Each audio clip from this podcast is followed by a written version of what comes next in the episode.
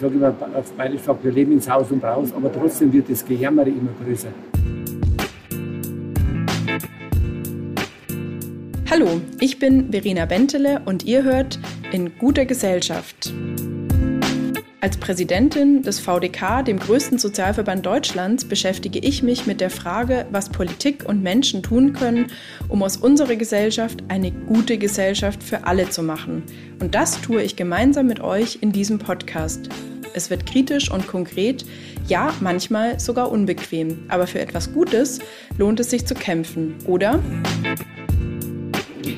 Heute hört ihr in guter Gesellschaft mit dem ehemaligen Trainer, mit dem immer noch aktiven Betreiber des Biathlon-Camps und natürlich dem Olympiasieger von 1992, Fritz Fischer.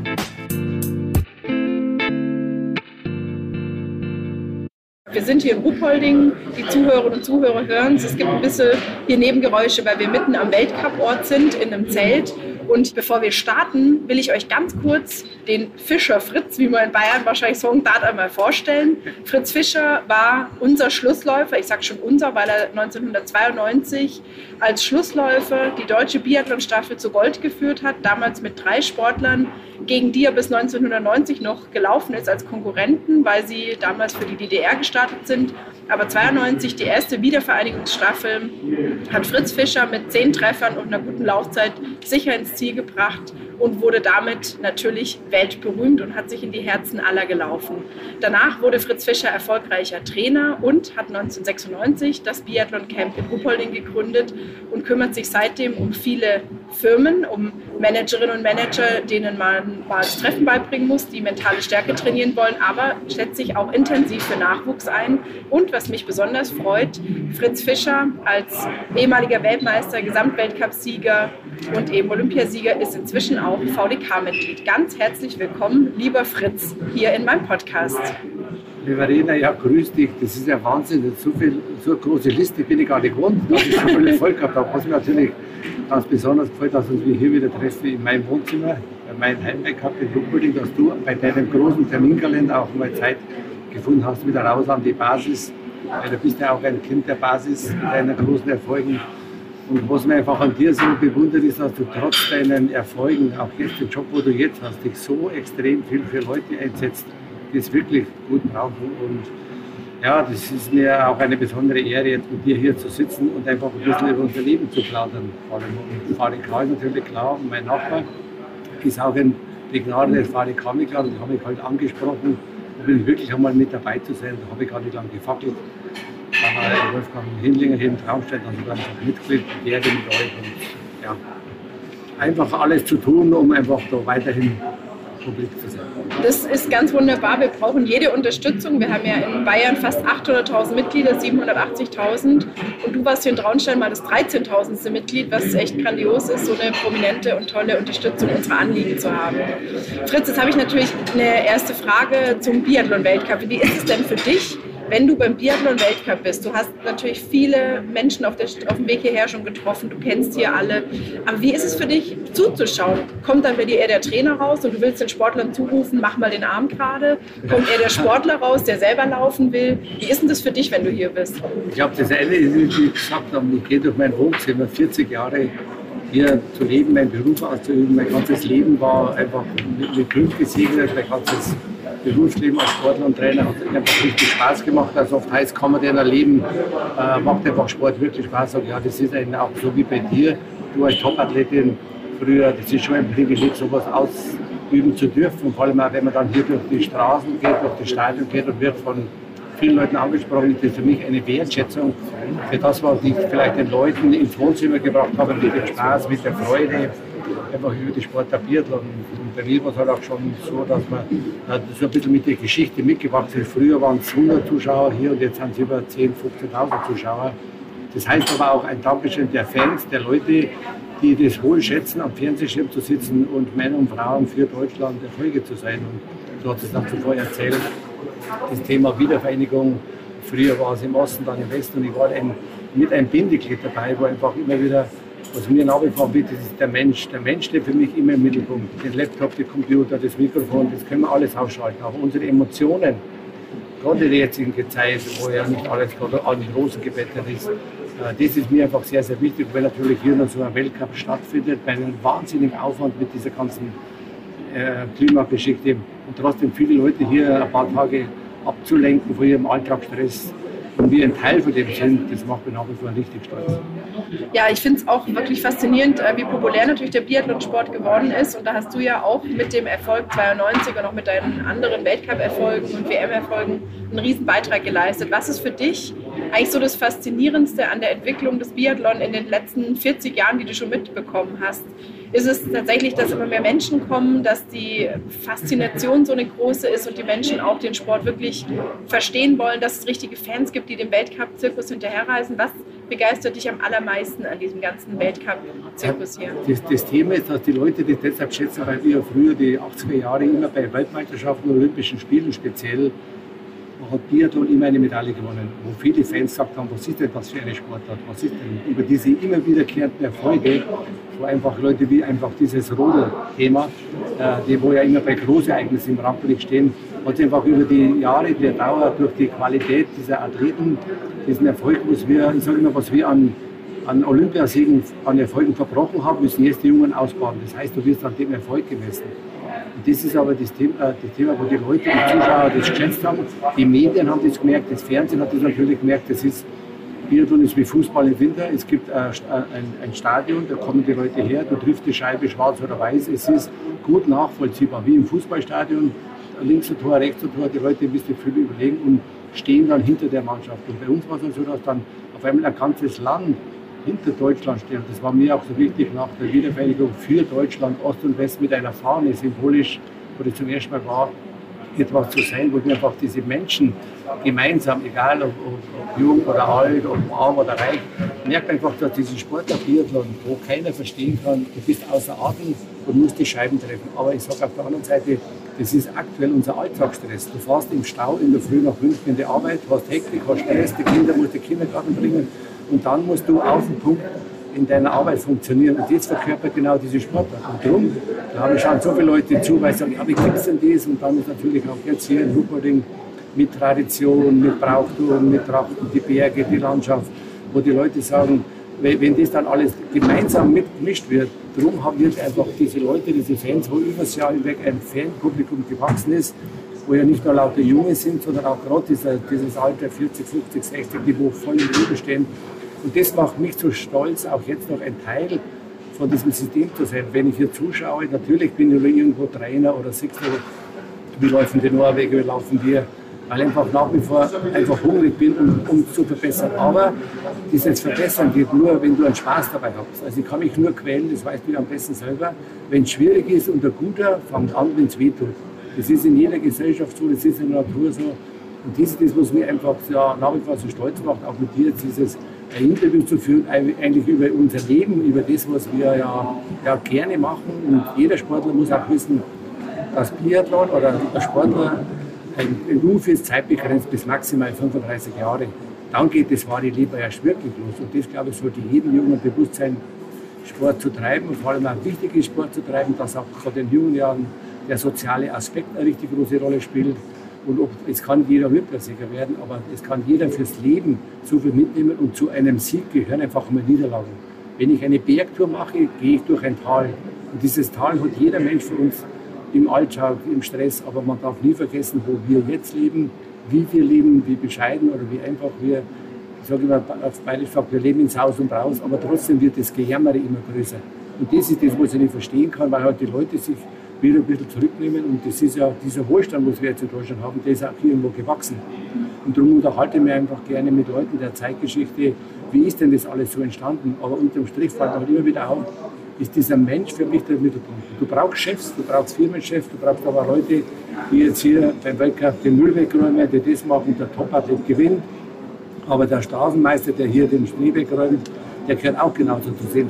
Das ist mir einfach immer wichtiger und das glaube ich ist auch so in deinem Berufsleben jetzt so wichtig, wie du dich für die Leute einsetzt, wo es ja nicht alles so immer so rosig ist. Und das macht einfach richtig Spaß.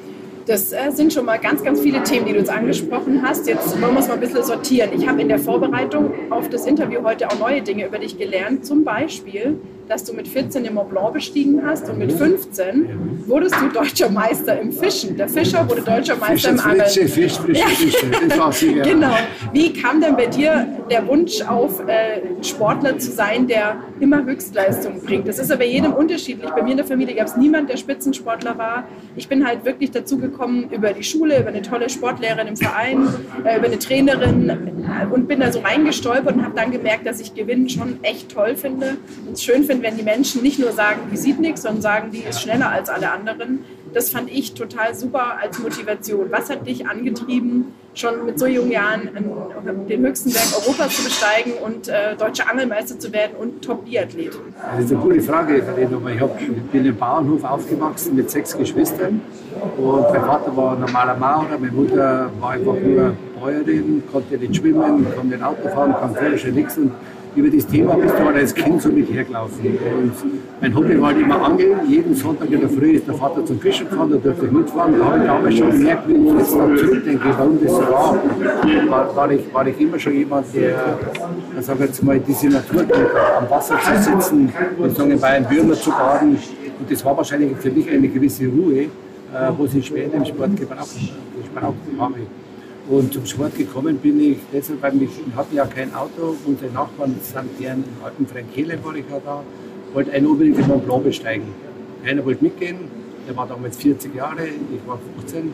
Und der eine hat gesagt, äh, ja, mit dem ich dann Freund bin. Und da habe ich gemerkt, während des Hochgehens beim Mont Blanc, da sind wir in der Früh hoch, in der Früh um 5 sind wir hoch und am Abend um 6 waren wir wieder hier unten. Also eine fast eine Überschreitung, weil wir keinen Platz gehabt haben. Aber da habe ich gemerkt, das Berg hochgehen, wo der andere, die Höhe war für mich nur Spaß.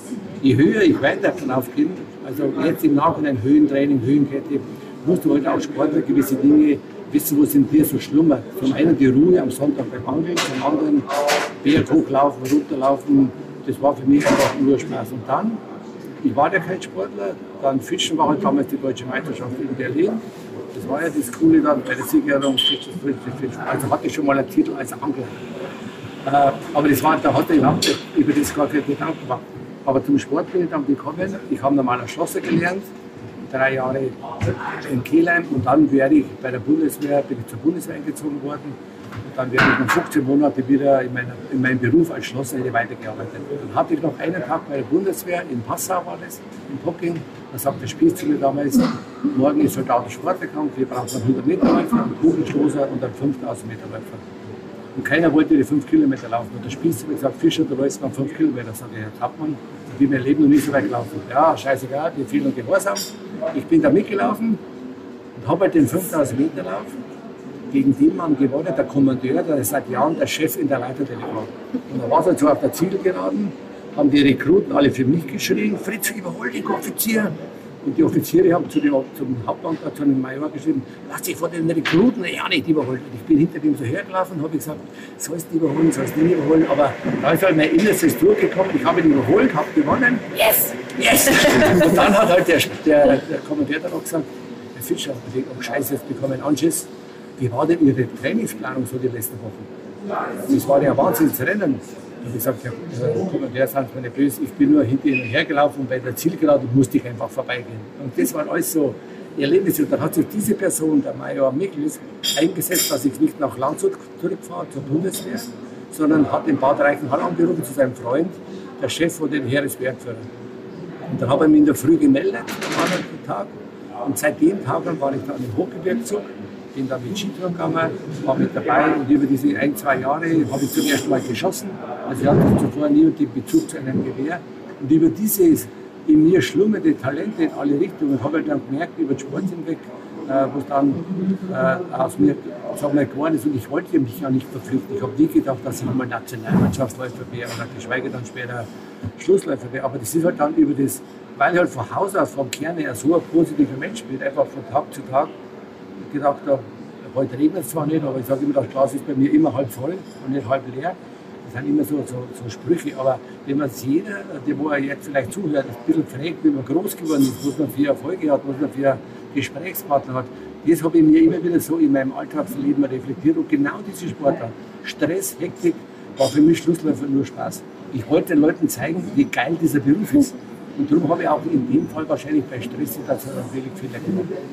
Okay, das ist äh, eine wirklich wahnsinnig schöne Geschichte und ein bisschen ähnlich wie meine, weil ich hatte auch nie geplant, äh, Paralympicsiegerin zu werden und bin da auch mehr oder weniger ja, reingestolpert, reingekommen und äh, hatte immer Spaß dran, besser zu werden und mein Talent wirklich gut zu nutzen. Da sind wir uns ähnlich, ja. Da sind wir uns ein bisschen ähnlich auf jeden Fall. Gut, ja. genau. Aber jetzt, äh, wenn wir natürlich auch ein bisschen versuchen, den Hörerinnen und Hörern, die vielleicht noch keinen Sport machen oder die Kinder oder Enkel ja. haben, was weiterzugeben. Was ist für dich so das Wichtigste? Wie kann man junge Menschen dazu motivieren, dass sie erstmal vielleicht ihre Talente erkennen und dann eben vielleicht auch ein Ziel haben? Das muss ja nicht Olympia- oder Paralympicsieger werden sein, aber irgendein Ziel, finde ich, ist ja immer eigentlich das A und O, damit man eben auch ein Bedürfnis danach hat, besser zu werden und an der Sache dran zu bleiben.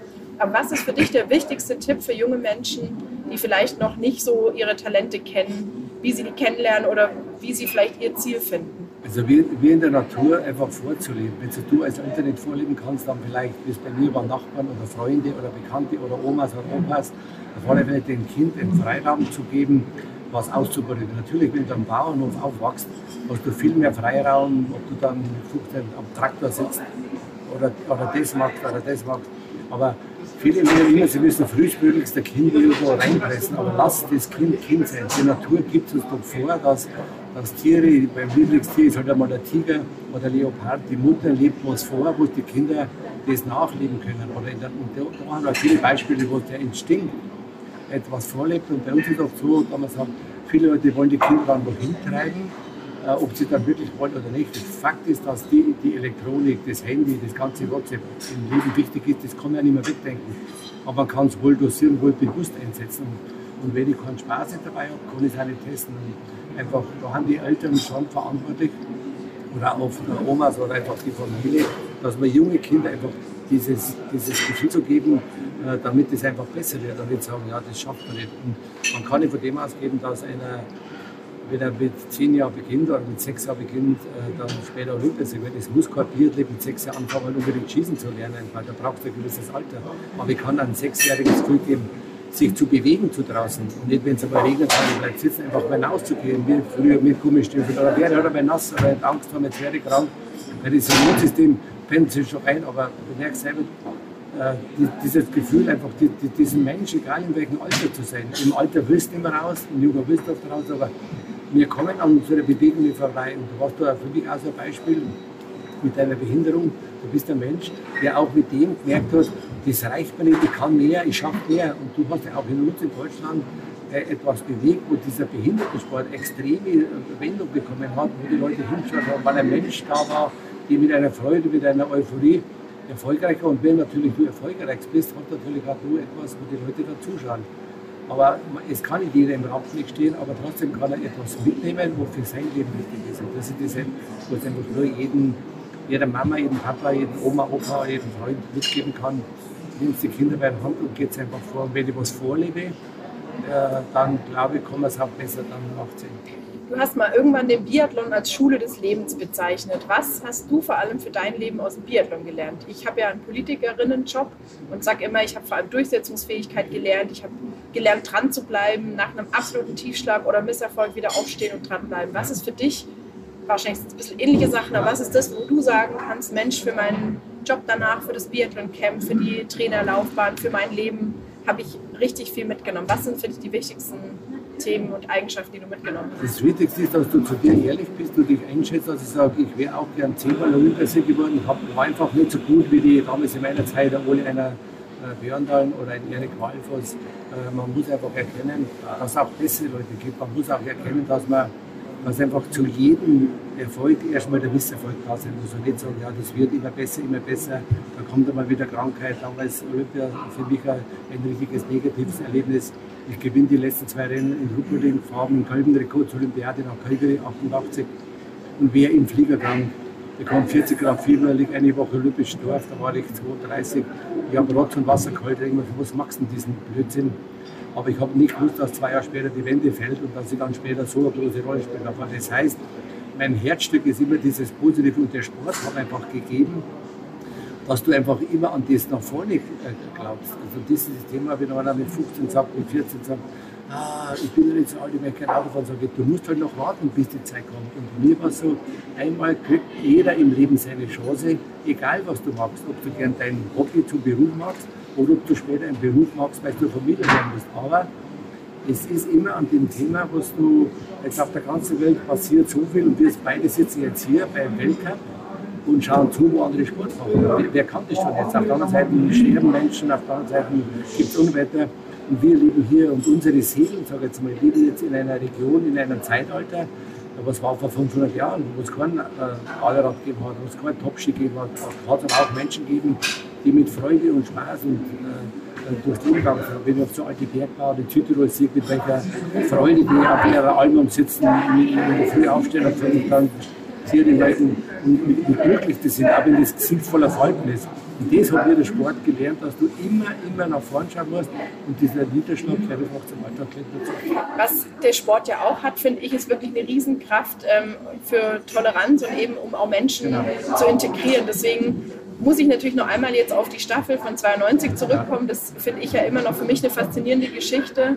Äh, du als Schlussläufer und drei Sportler vor dir in der Staffel, die vorher noch Konkurrenten waren, mit denen du dann in der Staffel warst. Wie, wie war das für dich, mit den dreien zu laufen? Und was meinst du, was äh, ihr dafür einen Beitrag geleistet habt, um auch ja, die Wiedervereinigung mal als Erfolg zu zeigen. Das finde ich ja heute eigentlich was Besonderes, dass der Sport zeigen kann, gerade in so einer Staffel, wie erfolgreich das Projekt Wiedervereinigung sein kann, dass man nicht immer nur über den Solidaritätszuschlag oder über so einen Kram spricht, sondern endlich mal über erfolgreiche und schöne Dinge und dass wir eben doch auch alle zusammengehören. Wie ist es denn für dich gewesen? Ja, das war für mich erstmal eine, eine riesen Ehre. Da im Teil bei vier Jahren zuvor oder zwei Jahren, da war dann die, nach zwei Jahren die Wende Sommerspiele, Winterspiele, ist ja geteilt worden dass ich nach meinem negativen Erlebnis in Calgary, wo ich so krank war, zwei Jahre später diese Chance bekomme, war natürlich für dich erst einmal die DDR-Sportler, die Jungen, der große Rico, jetzt der Bundestrainer Mark Kirchner, der Steidigen, die waren, ja, die waren ja deutlich besser wie ich als junge Athleten.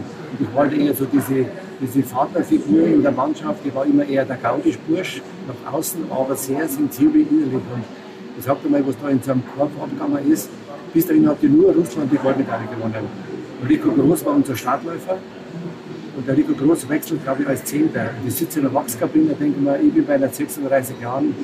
Gott sei Dank habe ich heute als Schlussläufer, kann ich gar nicht versagen. Weil Platz, wenn du bei Olympia Zehnter oder Achter bist, das ist wurscht, da geht es nicht an. Dann läuft der, Rico, der Ryan Platz 10 oder 12 auf Platz 7 vor. Und dann denken wir, ja, jetzt haben wir Platz 7, ja, werden wir vielleicht Vierter oder Fünfter wird schon. Dann läuft der Mark Kirchner von Platz 7 auf Platz 1. Das könnt ihr vorstellen. Ich, alter Hobbyangler aus Kelheim, sitze in der Wachskabine. Ich wollte auf die Toilette, ich wollte pinkeln. Und es war wieder so wie immer wieder, die Funktionäre, die Politiker waren im Zielraum, ja, Deutschland, Biathlon, der Gewinner der Goldmedaille. Fritz Fischer, der ist so sicher wie die Bank vor England. So, was habe ich gemacht? Ich stehe da sieben Sekunden vor Norwegen und Russland, die zwei besten Athleten im Weltcup-Zirkus, wo deutlich besser waren wie ich. Haben wir gedacht, was macht jetzt? Dann habe ich die ersten 100 Meter nach dem Wechsel von Mark Kirchner zu mir auf die Schulter so Selbstgespräche geführt. Und gesagt, so Fritz, jetzt kannst du zeigen, was du kannst. Du bist so ein, ein Quatscher, so ein Gaudi-Bursch. Aber jetzt hast du eine, eine, eine, eine Möglichkeit, einfach irgendwo mit deinem Land Geschichte zu schreiben. Und auf einmal nach 200 Metern war ich wieder so im Tunnel. Und ich habe ja Jahre zuvor, immer wenn ich alleine unterwegs war, wenn ich beim Fischen war, immer das Bild gehabt, eines Tages Fritz spielen für dich die Hymne. Das war immer so ein Hinterkopftraum. Und da bin ich hoch in den Skistand in Alterville, 15.000 Zuschauer oben. Und ich wollte den Leuten nur zeigen, wie schön mein Beruf ist. Habe ich hingehabt und wenn ich heute mit, mit dem Schießen, bam, bam, bam, bam, denke ich wie kann man denn, aber das war für mich kein Denken, sondern die Freude hat überwogen. Das heißt für mich, wenn ich mich auf etwas freue, dann kann ich viel mehr Emotionen freisetzen. Dann einfach der Beruf, für die Kinder die Schule, es gehört alles dazu. Und dann, dann laufe ich wieder die Runde zum Stehlen schießen. Die anderen haben mich schon wieder eingeholt. Du dir vorstellen, dann habe ich wie so ein Vater unser gebetet, ersten getroffen, die gesagt, lieber Herrgott, danke, noch die nächste Scheibe vielleicht. Also das sind ja auch Blitzgedanken. Darum kann ich auch nicht verstehen, wenn Trainer sagen oft, oder so Psychologen, du musst den Gedanken ausblenden. Und ich glaube, das wird dir genauso gehen. Du denkst in so einer Situation, den Blatt, ja. wir haben Menschen und, du, ich, und ich blende das nicht aus, aber mein positiver Gedanke war größer. Und durch dieses jahrelange äh, ist mir wie so ein Film durch den Kopf gelaufen, weil ich halt immer so an das Gute geglaubt habe, hatte ich genau die Stresssituation. Das ist für mich vor allem auch für das Land. Und da haben wir die Uschi Diesel damals 100 Meter vor die Fahne gereicht.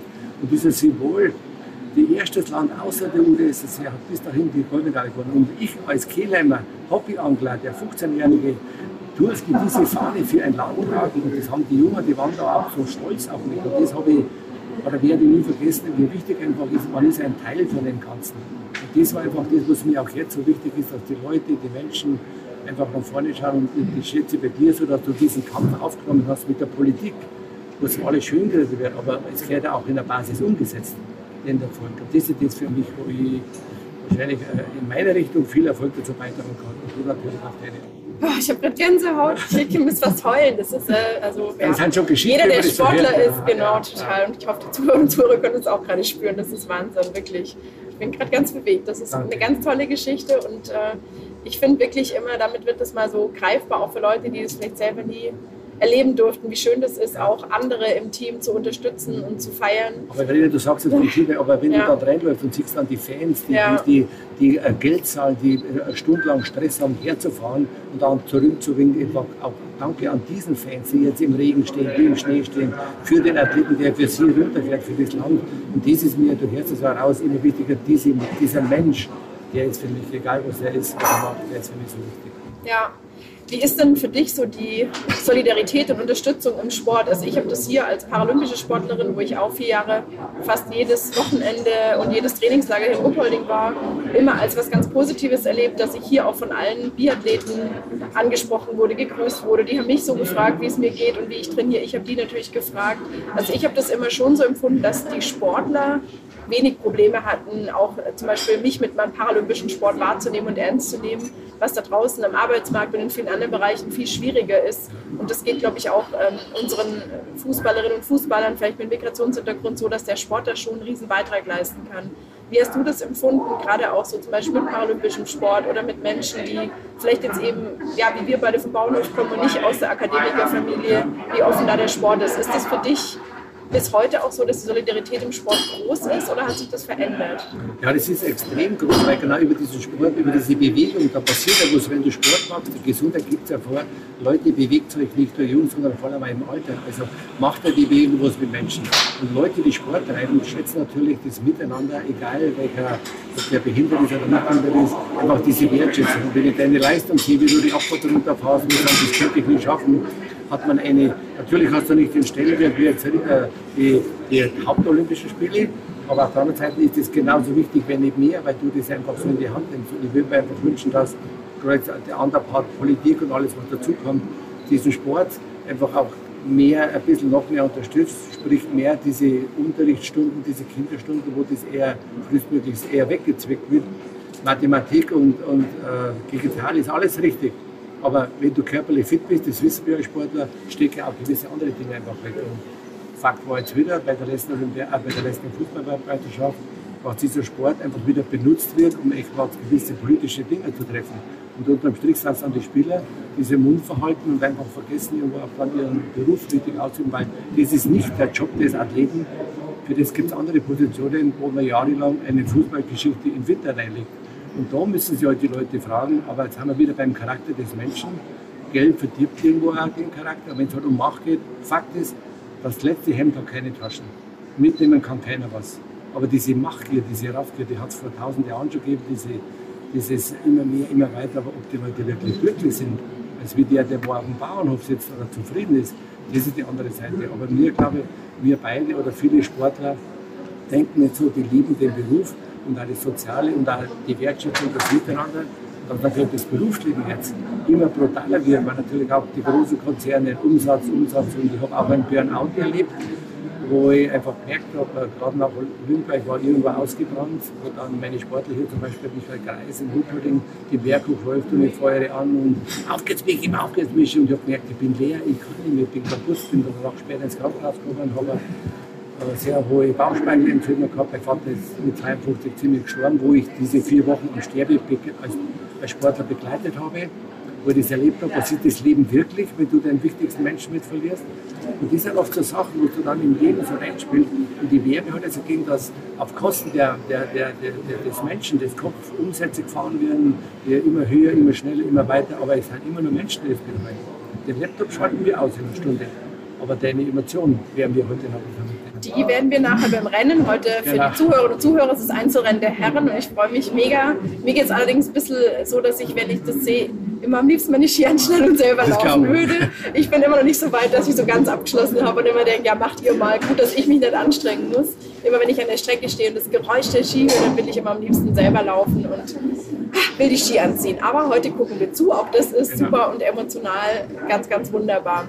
Ähm, bevor ich zu meinen Abschlussfragen komme, haben wir immer so eine Rubrik, wo ich dir einen Satz anfangen gebe und du darfst den Satz beenden. Das wäre super. Also, Also, ohne Sport und Bewegung, wirst du dick und fett. okay. Sportpolitik sollte, Auch wenn Sport wirklich sich auseinandergesetzt werden. Also mit wirklichen Sport auseinandergesetzt. Nicht zu viel Politik. meine Lieblingsdisziplin im Biathlon war schon immer Die Staffel-Schlussläufer, Mann gegen Mann und eben für das Land die Fahnen hezutragen. Neben Biathlon liebe ich. Familie, Golf und Angeln. In Zukunft wird Biathlon. Ich hoffe weiterhin, wenn die Klima, das Klima erlaubt, noch viele, viele Menschenherzen begeistern äh, und unterhalten. Vielen, vielen Dank.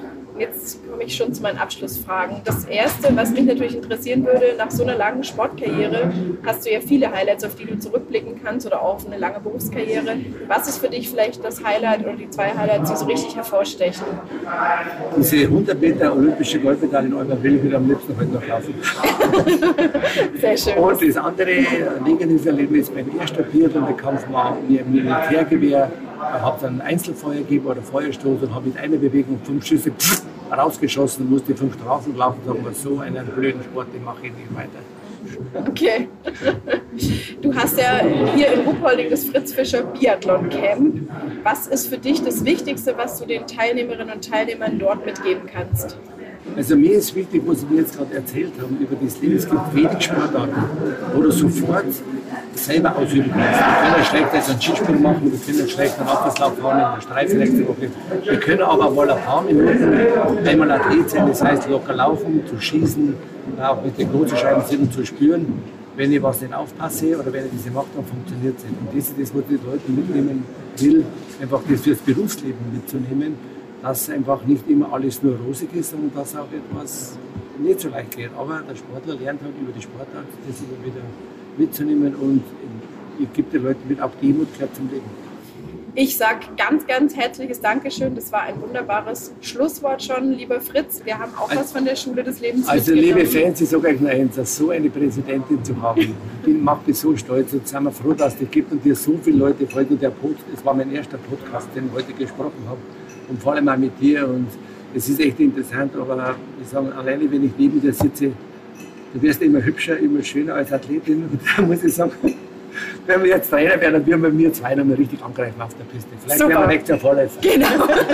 Nächstes Jahr gibt es dann die Biathlon-Runde Fritz Fischer und Okay. Verena Bentele. Ja, genau. Super, ich danke dir sehr Gerne. und wünsche uns jetzt beiden ein schönes Rennen. Alles klar. Super, liebe Hörerinnen und Hörer, ich verabschiede mich auch bei euch. Der Lichtblick des heutigen Tages ist, dass wir gleich sehen werden, wie Sportlerinnen und Sportler sich die Berge hochquälen, wie sie treffen, vielleicht auch mal daneben schießen, wie sie dann eine Minute Zeitstrafe kriegen und trotzdem werden die morgen und übermorgen, Samstag und Sonntag, alle wiederkommen, alle wieder an den Start gehen. Und das ist das Wunderbare am Sport. Aufstehen, weiterlaufen und dann eben die nächste Chance sehen. Das wünsche ich auch Ihnen allen. Tschüss und bis zum nächsten Mal, wenn es wieder heißt, in guter Gesellschaft. Super.